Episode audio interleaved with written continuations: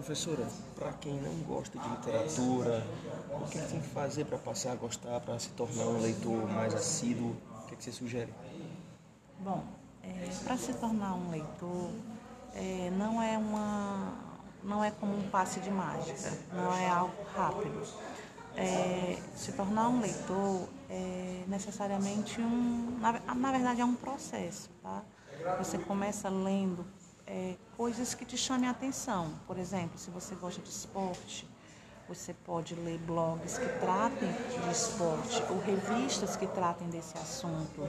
Se você gosta, por exemplo, de carro, de motor potente, você busca textos que abordem esse assunto. É, em relação a livros, você vai pegando livros mais, mais curtos, é, livros menores, você pode começar com uma história em quadrinho. Existem várias histórias super interessantes, tá? Que abordam temáticas que chamam a atenção do público jovem.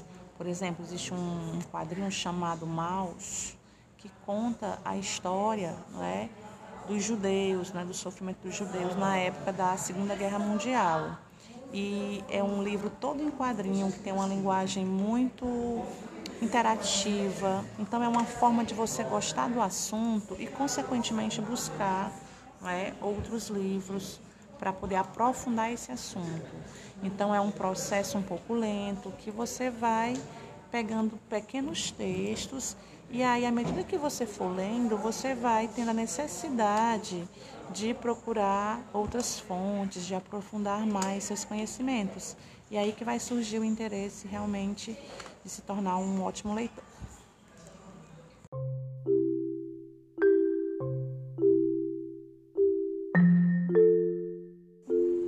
A linguagem, uma eficiente forma de comunicação, é elemento fundamental para estabelecermos comunicação com outras pessoas.